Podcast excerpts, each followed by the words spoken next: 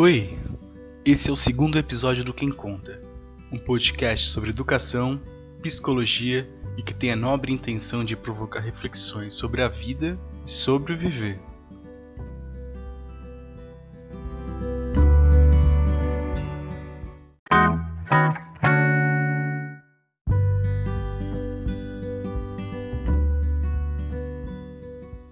E o tema de hoje é o pobre cocozinho, o valor do brincar.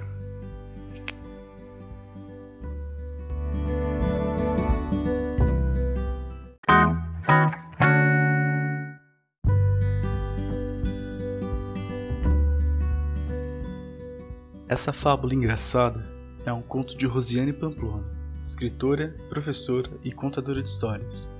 A partir dessa historinha, vamos falar um pouco sobre o pensamento do psicólogo e escritor americano Carl Ransom Rogers, expoente da chamada terceira grande força da psicologia, a psicologia humanista. Então, quem conta?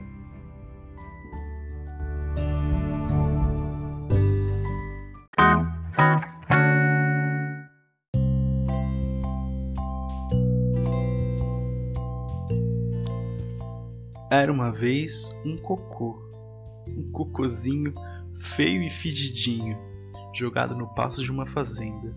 Coitado do cocô. Desde que ele veio ao mundo, ele vinha tentando conversar com alguém, fazer amigos, mas quem passava por ali não queria saber dele. Hum, que coisa fedida, diziam as crianças. Cuidado, não encosta na sujeira, avisavam os adultos. E o cocozinho, sozinho, passava o tempo cantando triste. Eu sou o cocozinho, tão feinho e fedidinho. Eu não sirvo para nada, ninguém quer saber de mim. De vez em quando ele via uma criança e torcia para que ela chegasse perto dele, mas era sempre a mesma coisa. Olha a porcaria, repetiam todos. Não restava nada para o cocô fazer, a não ser cantar baixinho. Sou um pobre cocôzinho, tão feinho, fedidinho. Um dia, ele viu que um homem se aproximava. Já imaginando o que ia acontecer, o cocôzinho se encolheu. Mais um que vai me xingar, ele pensou. Mas ó, que surpresa! O homem foi chegando, abrindo um sorriso e o seu rosto se iluminou. Mas que maravilha! Que belo cocô! Era exatamente o que eu precisava. O cocô nem acreditava no que estava ouvindo. Maravilha! Precisando? Aquele homem devia ser maluco, pois aquele homem não era um maluco.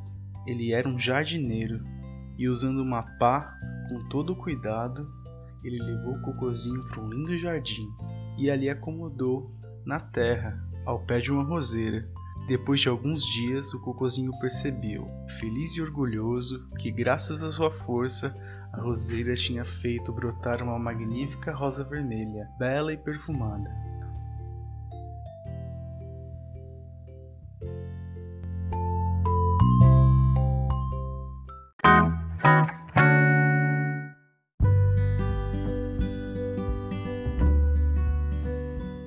Graça da história, desde o seu improvável protagonista, o encontro inusitado, até o paradoxo final, é um veículo ideal para a transmissão da mensagem. A importância do outro no fortalecimento da autoestima. Para Carl Rogers, fundador da psicologia humanista, a autoestima é a base da nossa personalidade e vamos desenvolvendo durante toda a vida, a partir principalmente dos contextos educativos informais. Construída, a autoestima se estabelece de uma forma estável, mas ela não tem a natureza estática. Dependendo das nossas experiências e as nossas percepções, ela pode aumentar ou baixar. Rogers também aponta que a causa de muitos problemas na vida está ligada à baixa autoestima.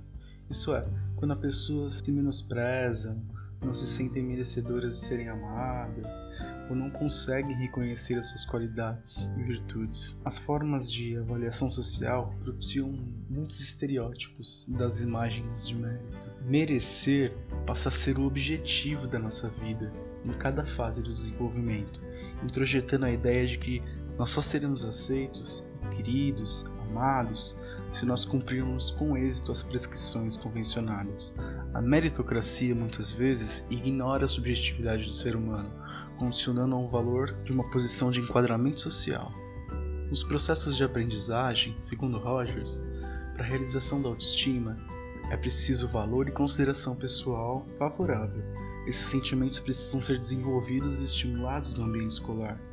A dimensão lúdica integra facilita a aprendizagem, promovendo os processos de comunicação social, autoexpressão, construção de conhecimento e criatividade. Auxilia na conduta e fortalecimento da autoestima.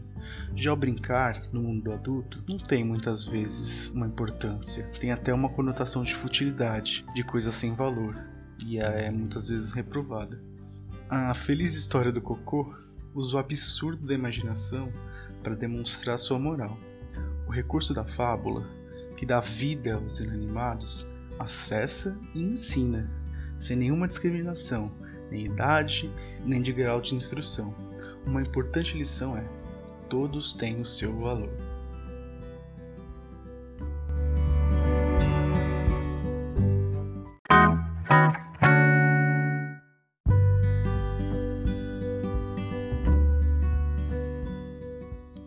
Segundo o Referencial Nacional Curricular para Educação Infantil, as crianças possuem uma natureza singular que as caracterizam como seres que sentem e pensam o mundo de um jeito próprio.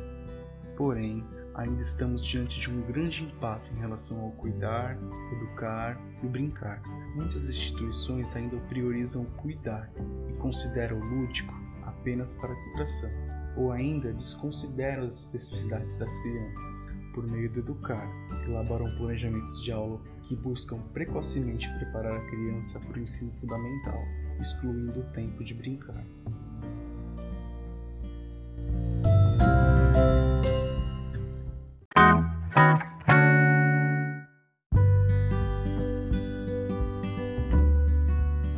Bom, por hoje é só.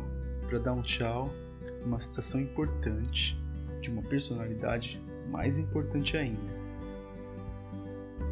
Brincar não é perder tempo, é ganhar.